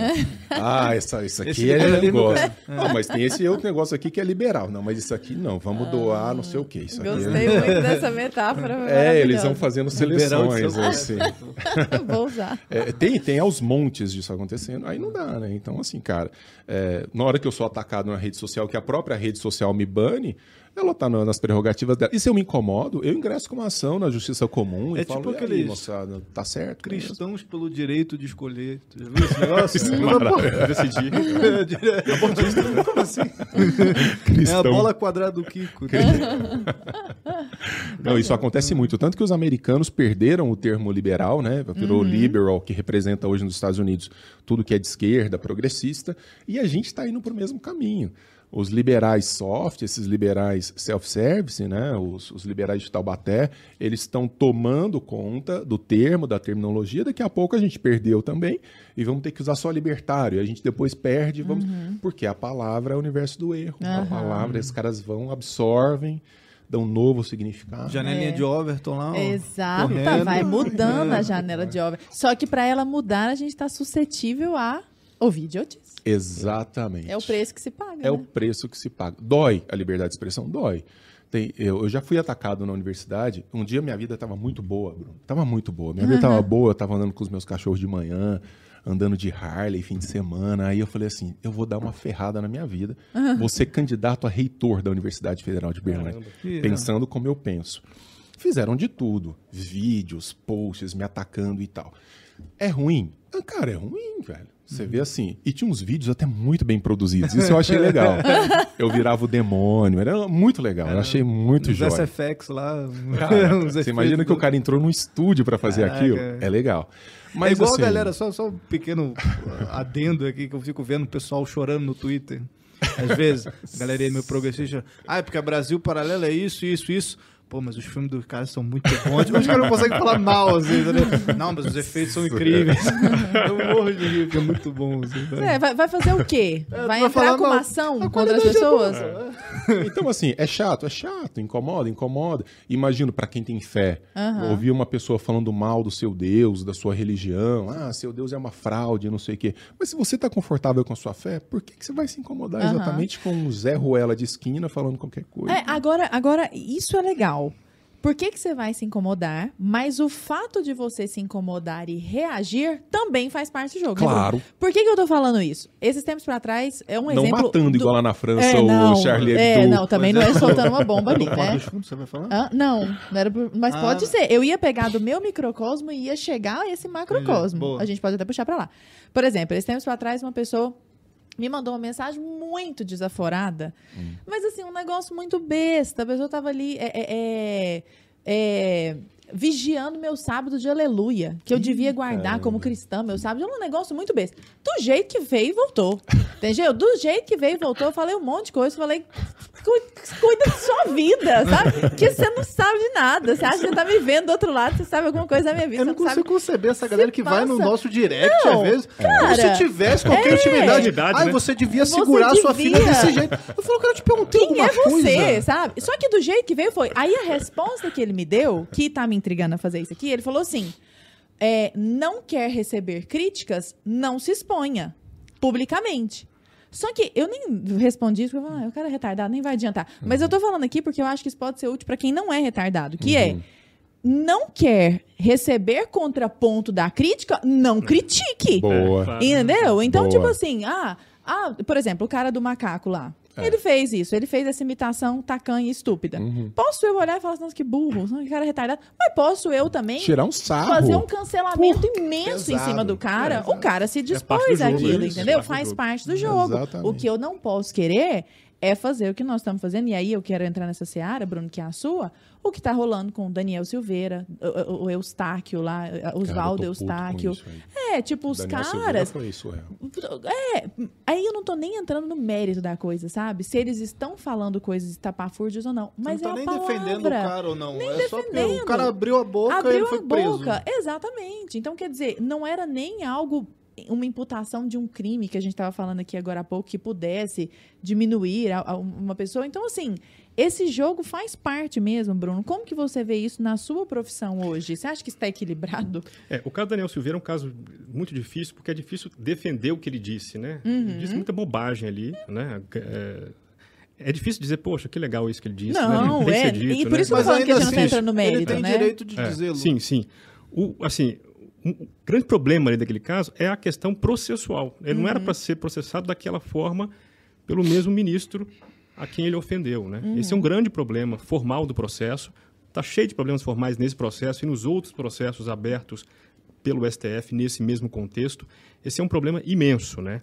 É, a reação da justiça criminal ali é difícil dizer se é, tem que ser mais forte ou mais fraca, porque o que ele disse, de fato, assim, eu não consigo defender, entendeu? Não, consigo e- defender. mas, não, É, mas n- não é essa a questão. Assim, eu não quero nem que pareça que eu É. tô tentando de alguma forma. Não é essa a questão. A questão é faz parte do jogo falar Claro. merda. Claro. Sim, sim. Sabe? Claro. É- Não é o preço que a gente paga. É esse que é o ponto. Será que existe esse limite em que a coisa fique um pouco mais tênue? É, eu acho que existem reações que podem ser muito interessantes. Por exemplo, lembro de uma reação de um, de um- de um fato antigo, deve ter mais de 10 anos.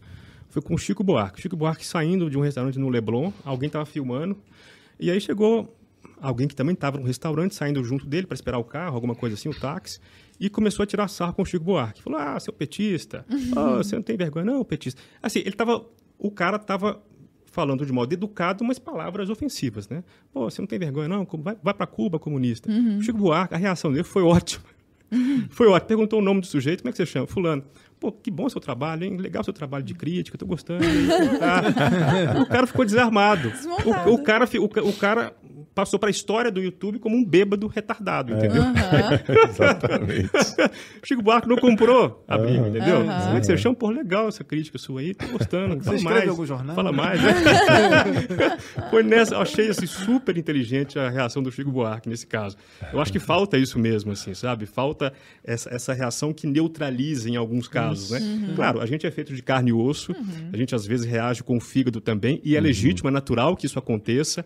Agora, o caso do Supremo é diferente, porque ali estão os juízes, né? Ou seja, não é o, não é o ministro discutindo com o Silveira num debate público. Ali é alguém, um ponto de autoridade, né? A questão aí acho que muda de nível. Entendi. Torna, inclusive, mais grave um- uma reação equivocada de eventual ministro lá por conta disso, né? Pela desproporção. Pela desproporção, pelo dever de ofício que ele se arroga de fazer isso contra o Daniel Silveira. E também tem uma questão também, né? A gente polariza muito a- a- o Daniel Silveira e o STF, mas tem que dizer que houve uma denúncia criminal Sim, pela- sim. pelo PGR também nesse Sim, caso, sim. né?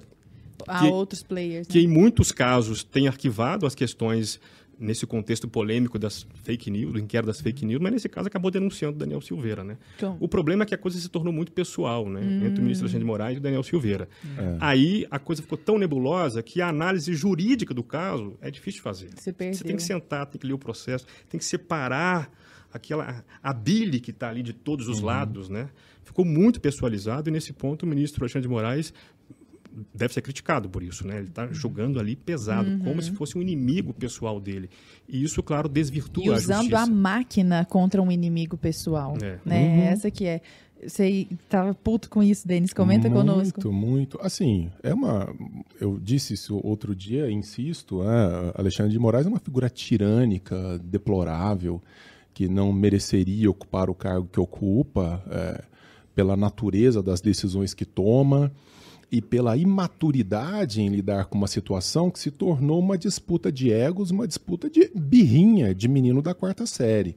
É, só que com muito poder na mão. Uhum. E o STF, é, que se tornou é, de um bom tempo para cá um tribunal político, deixou de ser há muito um tribunal técnico, toma decisões de natureza política atrás da outra. O, o, STF se especializou em mandar prender é, as pessoas com as quais tem birra e mandar soltar bandido, inclusive de grande é, perigo uh, periculosidade para a sociedade, né? traficantes, assassinos. Então parece que a grande diversão do STF hoje é ficar fazendo perseguição de rede social, coisas dessa natureza. É, é, um, é um tribunal superior que não merece o respeito dos brasileiros. Você pode ver pelas reações à direita e à esquerda, uhum. se, se você uhum. quiser é, não tem nenhum prestígio. E se a gente, quando a gente consegue ter alguma segurança jurídica no Brasil, é a revelia do STF. Uhum. Um Supremo que deveria trabalhar como órgão colegiado e que tem aí 80%, 90% das decisões monocráticas. O sujeito acorda um dia, vai lá, toma uma decisão que mexe com o Brasil inteiro. Agora, a gente está falando, por exemplo, do caso desse deputado. E eu deixo muito claro aqui, é, para mim é uma figura abjeta. É um deputado populista que defende valores é, de intervenção que, com os quais eu absolutamente não concordo e que eu deploro. E por isso mesmo eu defendo a possibilidade a, e, e, a oportunidade que ele deve ter de dizer tudo o que ele tem a dizer. A favor do AI-5, que tem que bater em ministro do STF com gato morto até o gato miar. O cara tem que poder dizer isso, né? De chamar ministro do STF de canalha, de safado, tem que poder dizer isso. Isso é. Como fizeram com você na universidade. Isso é liberdade. Isso é a possibilidade. Você pode discordar disso, mas se você estiver é, muito mal psicologicamente, como eu disse, procure tratamento. Isso faz parte do universo da vida adulta, né? Agora, pior do que isso é o cara. Esse cara, ele ficou sete ou oito meses preso. Um deputado federal que tem prerrogativa de foro. Uhum. Portanto, não é um cidadão, aspas, comum sem prerrogativa. Imagina que não tem cara com prerrogativa de foro. Não, e não só isso, né? Ele tem imunidade parlamentar para dizer quaisquer palavras. Quaisquer, quaisquer palavras. Oito meses. Não estava em flagrante. Cadeia, cara. É. Oito meses de cadeia. Você colocar um cara na cadeia não é uma brincadeira. Eles não colocam um traficante assassino, mas colocam um cara por crime de opinião, porque ele disse alguma coisa numa live. Isso é uma piada. Isso aí nem nos piores anos do regime militar brasileiro. Então é, é algo completamente inaceitável meter, é, como chama isso, a, a, tornozeleira eletrônica, impedir a pessoa de citar nomes, mas é uma brincadeira. Então, se a gente se silencia diante desses ataques, uhum. o que, que vai sobrar para nós? STF editor da sociedade? Você acha razoável o STF editar o que a sociedade pode ou não dizer, como ela deve ou não pensar? Se eu fosse confiar isso a alguém, certamente não seria um ministro do STF. Uhum. Vocês estão falando de crime de opinião. É, eu quero entender do que, que adianta a gente ter uma ciência que nos ajuda a pensar se hoje a gente não pode falar o que pensa. Grande questão. É, então, tem uma frase de Hegel que é interessantíssima, está numa carta que ele mandou, não lembro agora para quem. De quem? Do Hegel. Ah, do Hegel. Ele fala que é, quando os opostos perdem a capacidade de se articular, é aí que começa a filosofia. A filosofia tem então essa missão de entrar numa bagunça para tentar, tentar, né? Quase nunca consegue chegar ao fim da coisa, tentar resolver esse problema, né? E então, portanto, numa confusão, é aí que a filosofia deve ser chamada. Chamada para quê? Bom, é porque é aí que estão os espantos, né? Ela começa com espanto, com admiração, quando nós entendemos que não entendemos algo que achávamos que entendíamos, né? Uhum. A gente tem, a gente tem sempre aquela, veja, na biologia a gente estuda a, o corpo tem a homeostase, né? Uhum. Ele tende a estar em equilíbrio. A nossa mente também tende a estar em equilíbrio. A gente acaba inventando algumas justificativas para entender a realidade, para que a realidade não nos pareça muito assustadora. Uhum. Então a gente, se você for colocar uma lista das suas crenças, Algumas são razoáveis, outras são só um remendinho que você colocou ali para satisfazer a sua necessidade de não morrer de susto diante da realidade. Uhum. Só que às vezes a realidade faz um furinho ali e você se assusta. É. Em situações de crise é muito comum isso. A gente está um pouco assustado. Peraí, por onde caminhar? Para onde ir? E a filosofia é meio que um passo atrás nesse espanto para você olhar o panorama com mais tranquilidade, tentando respirar, né? olhando aquilo com maior distância e, portanto, vendo os elementos, os pontos soltos. Para quê? Para voltar a enxergar a realidade com integridade e poder agir nela. Uhum. Quando a coisa está confusa, a gente não pode nem agir direito. Uhum. Não pode agir, porque a gente não está entendendo bem o que está acontecendo. Quando você começa a unir os pontos, a filosofia serve para isso. Quando você busca os fundamentos, você vai mais a fundo e consegue então ver onde as coisas se desligaram. É aí que você consegue agir. Então a filosofia é importante hoje por isso. Agora, ainda que você não possa dizer, ainda que não possamos dizer, e hoje nós podemos dizer muita coisa ainda, graças a Deus, uhum. né? graças a nós também, e, e apesar dos pesares, né? mas ainda que não pudéssemos dizer, ou seja, a filosofia é útil ainda numa tirania completa. Sim. Ainda que as pessoas façam filosofia sozinhas no seu quarto, ainda que elas se reúnam clandestinamente nas catacumbas, ela é necessária. Né? Para quê? Para manter essa chama acesa, para manter aquilo que Hegel disse. A filosofia tem que renascer todo dia como o manto de Penélope. Ela é desfeita em algum momento, mas tem que voltar a ser feita. É. Né?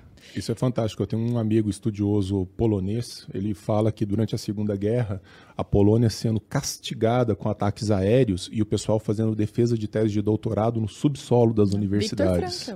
Maravilhoso isso. Ou seja, precisamos disso. Uhum. É, isso acontece desde sempre. É, eu acho muito engraçado as pessoas falarem assim: nós estamos em crise, a crise é um problema, a crise é um perigo. Nós somos seres da crise, uhum. porque nós somos capazes de fazer perguntas para as quais nós não temos respostas. Um ser que é capaz de fazer perguntas para as quais não tem respostas é um ser em constante crise. A uhum. crise faz parte da nossa existência. Eu acho muito bonito o julgamento de Sócrates, né? É, quarto século antes de Cristo, é, quando os gregos, quando é, declaram a pena de morte de Sócrates, é, um mês depois a, a pena é concretizada e depois os documentos que surgem daí, o modo como os gregos ficam embasbacados com o que eles fizeram. Porque se existia um povo na antiguidade que entendia a importância da liberdade, a, liber... a, possibilidade de você dizer as coisas que contrariassem uma ordem estabelecida, esse povo foi o grego. E quando eles, quando eles matam Sócrates, eles dizem: bom, mas o que, que nós fizemos?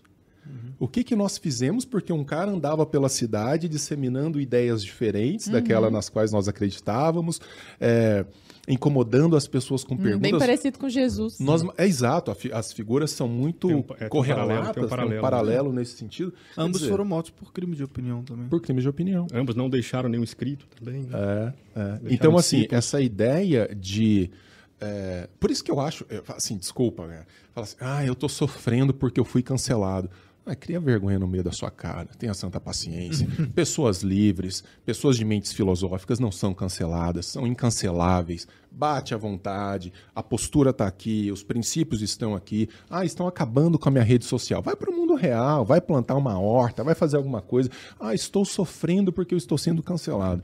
Isso é de uma imaturidade intelectual, de uma falta de convicção com relação àquilo que está fazendo. Uhum. Vê se Sócrates estava preocupado. O cara falou: você vai morrer por conta disso. É, tudo é bem, cara. A galera do outro lado fica. Ai, se fere a minha existência, ah, serei resistência. Como é, que, como é, que, fere a tua existência, o, o cara Falando pálida, entendeu? é surreal, é surreal. É, modo... Mas aí que aí, aí entra algo que me parece absolutamente incompatível com o tempo no qual nós estamos vivendo. É, às vezes a gente, a gente vê algumas pessoas fazendo uma análise a respeito da evolução do pensamento, como se nós tivéssemos sempre vivido numa crescente de pensamento, né? E eu, uhum. assim, me parece que não é assim de jeito é nenhum. Eu tá numa de, quase que numa decrescente. Mas algumas palavras que vocês dois usaram, até anotei aqui: racionalidade, maturidade, uhum. convicção.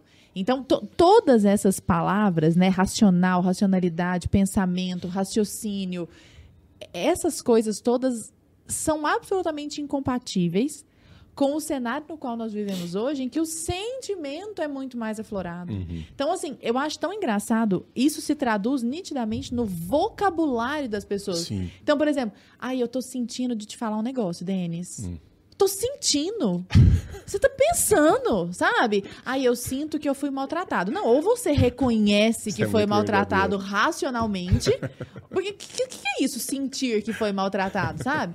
Então, assim, a impressão que eu tenho é que todas essas coisas que vocês estão falando, tipo, cara, em vez de sentir que, que, que foi, ficou triste, porque, pô, alguém te zoou na internet, tal, tal, tal, pensa naquilo, age, vai plantar alguma coisa. É. Mas isso me parece uma cobrança incompatível com o espírito dos tempos.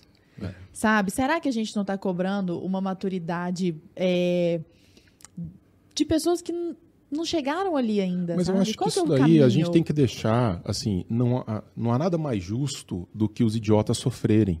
Quem não pode sofrer são Tá os muito não cancelável, idiotas. Você não pode nivelar por baixo. Não né? pode, cara. Então, assim, todo sofrimento para idiota é pouco. Então, assim, ai, tá tudo doendo, tá tudo sofrendo e tal. Deixa, deixa falar. De... Agora, a gente tem que fazer o papel, eu acho, né, para quem se dispõe a fazer esse papel, de dizer, olha, precisa ser assim. Você dispõe de um aparato cognitivo que foi desenvolvido no curso do processo da evolução, é, que te dá ferramentas para você lidar muito bem com esses sentimentos e emoções que te machucam e para que você possa controlá-los em larga medida.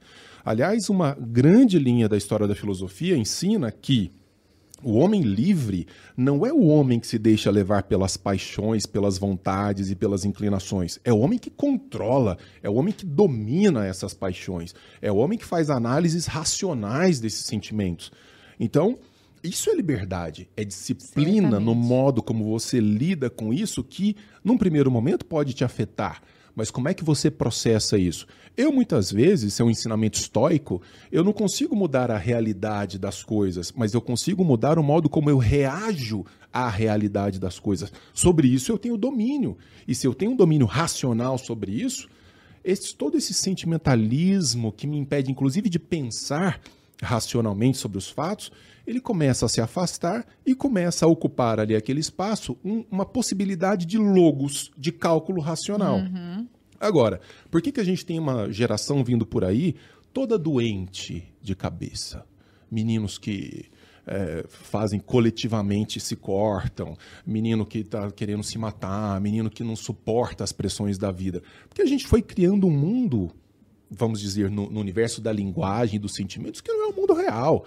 O mundo real, se você não, não construir certas cascas, né, como dizem os Pô, italianos, nem não o fizeram calo, mertiolate arde mais. não arde mais. pô, Então entendeu? tudo é dor. Aí o é... jovenzinho cresce, toma a primeira dura do patrão Cara, vai chorar no A gente está num país de que um em cada quatro passam fome. A gente está num país de desemprego avassalador. Os caras estão discutindo pô. se é todos, todas ou todes. Ah, Tenha santa paciência, isso lá é problema desde quando? não consegue nem Chama de Nescau. não consegue nem definir quiser, se é menino ou é menina, pô, hoje em dia. Percebe? Então as pessoas começam a adoecer por conta de tantas coisas inúteis que ocupam a cabeça, quando tem um mundo para tocar, vai trabalhar, vai construir, vai produzir. Gente, ó, ó, eu- você quer complementar, É. Bruno? Bom, o, o ponto que a Lara. Você pode me dar voz de prisão, não pode, Bruno? Bom, se for flagrante, sim, posso. Não, mas qualquer Aqui, cidadão não pode dar vo- voz de é, prisão. Poder né? pode, eu devo. Mas aqui é gravado, Ferrou. então não vai contar como flagrante. Depois a gente vai lá e pede para cortar as partes que eu não te prendi e deveria ter, ter feito. É, bom, é, mas o, o que a Lara disse é o seguinte: a gente, não, a gente não, não, não deve. Como é que vão cobrar dessas pessoas a maturidade, né? Acho que o ponto não é nem cobrar, o ponto é manter essa referência sempre viva, né? É, a gente não pode deixar o padrão baixar, mas ter sempre exemplos de pessoas maduras circulando por aí, participando dos debates, isso é essencial.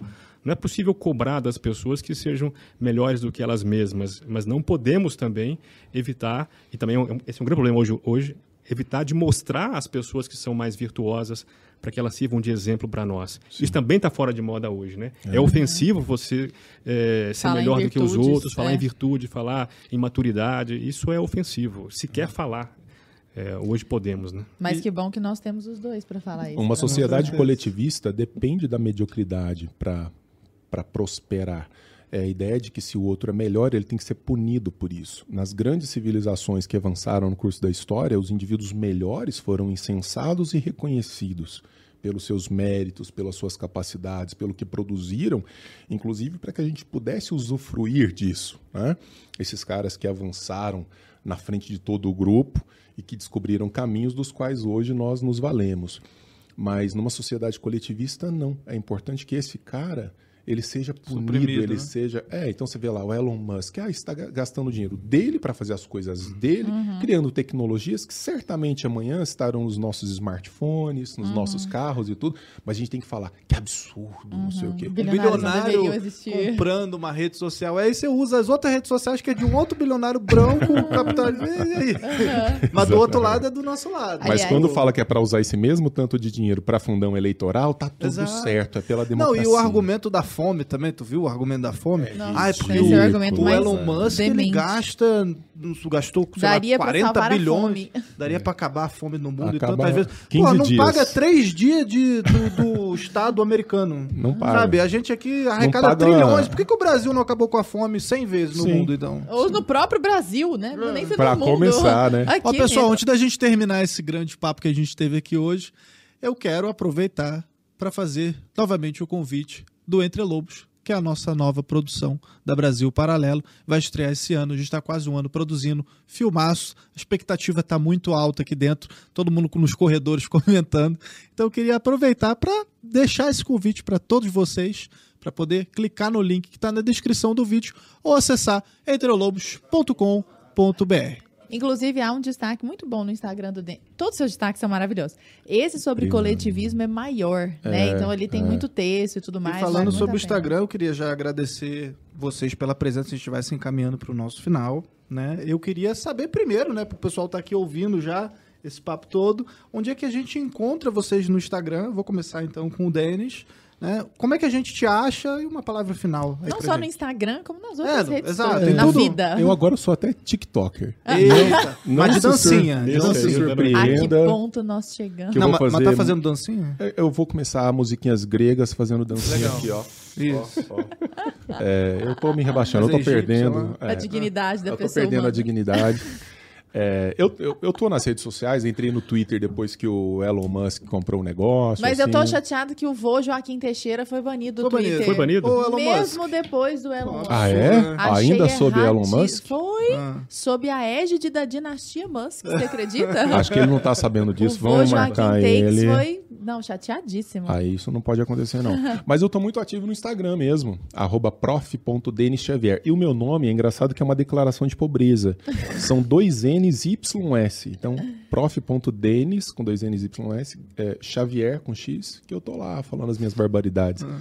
Agora tá lá cheio de ursinhos carinhosos, até sair do banco, depois eu... Fotos de pets fofinhos. Gato. Mas a, a, as pessoas encontram material seu em, em podcast, YouTube, outros artigos eu, no Mises? Eu tô no YouTube, sou parte do Mises, então tem. Nossa, tem muita coisa. A gente Livros tem live. Também. É, a gente tem uma coleção chamada Breves Lições, que é uma coleção best-seller.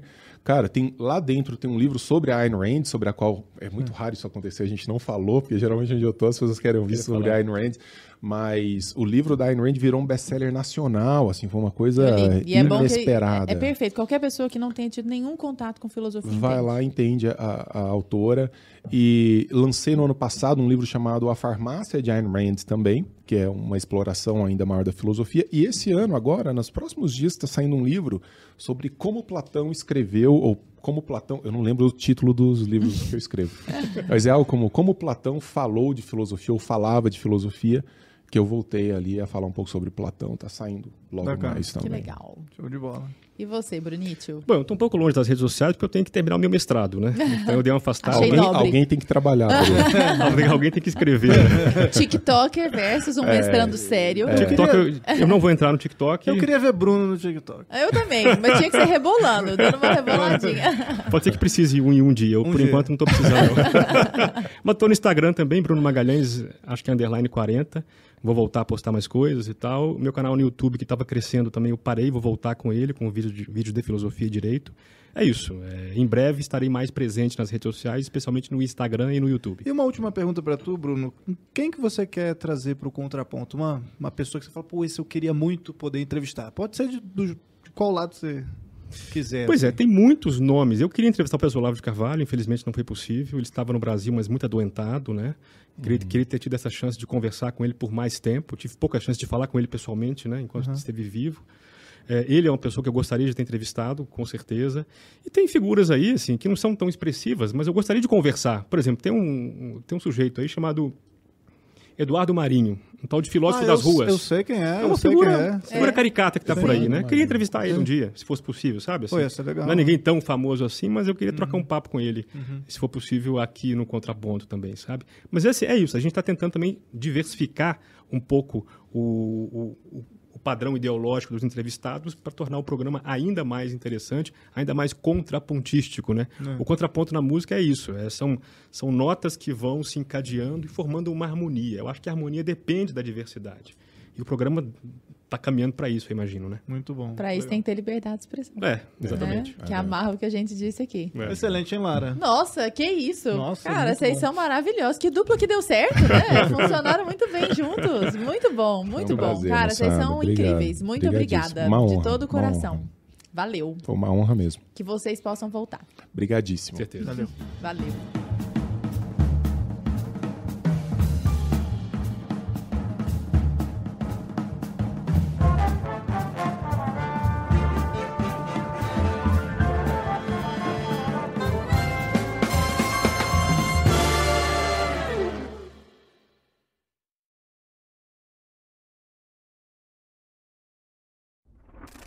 Triste dia em que o menino de seis anos de idade foi arrastado por sete quilômetros na fuga de três bandidos. 7 de fevereiro de 2007, no bairro Oswaldo Cruz, zona norte do Rio de Janeiro. Uma mãe para seu carro no semáforo. Nele estavam sua filha mais velha e seu filho João Hélio, de apenas seis anos de idade. Um grupo de três criminosos anuncia o assalto e ordena que a família saia do carro. A mãe e a filha, que estavam no banco da frente, conseguem escapar. Mas João Hélio não consegue tirar o cinto de segurança. Sem paciência, os bandidos jogam o menino para fora do automóvel, mas ele fica preso na parte de fora do veículo. Eles disparam com o carro. E mesmo avisados por pedestres e motoristas, correm 7 quilômetros pelo Rio de Janeiro, com o garoto sendo arrastado pelo caminho. Só daqui do queixo pra baixo, todo trucidado. No trajeto, o corpo de João Hélio foi dilacerado e ele acabou morrendo. Quando o carro parou, o corpo do menino ainda estava pendurado ao veículo e a polícia já tinha sido avisada do crime. 18 horas depois do ocorrido, a polícia chega aos criminosos. E a prisão temporária é decretada. A juíza chorou, entendeu? Os promotores choraram. No julgamento que aconteceu em janeiro de 2008, Carlos Eduardo, responsável por dirigir o automóvel, foi condenado a 45 anos de prisão. Diego do Nascimento, que ficou sentado no banco do carona, foi condenado a 44 anos e 3 meses. Carlos Roberto e Tiago de Abreu, cúmplices que levaram os criminosos até o local do assalto, foram condenados a 39 anos. E Ezequiel, que ocupou o banco de trás durante o crime, foi julgado como menor de idade e acabou submetido a três anos de medidas socioeducativas. Hoje, mais de uma década depois do triste dia em que João Hélio perdeu sua vida, todos os criminosos foram soltos. Um deles, Ezequiel da Silva, inclusive, já foi preso de novo por suspeita de furto em Cabo Frio. O cumprimento parcial de penas é apenas um dos problemas que envolvem a maior crise recente da história do Brasil. No documentário Entre Lobos, revelaremos um panorama completo sobre a falta de segurança vivida por todos os brasileiros. Cadastre-se gratuitamente para receber todos os detalhes e mais conteúdos sobre o tema.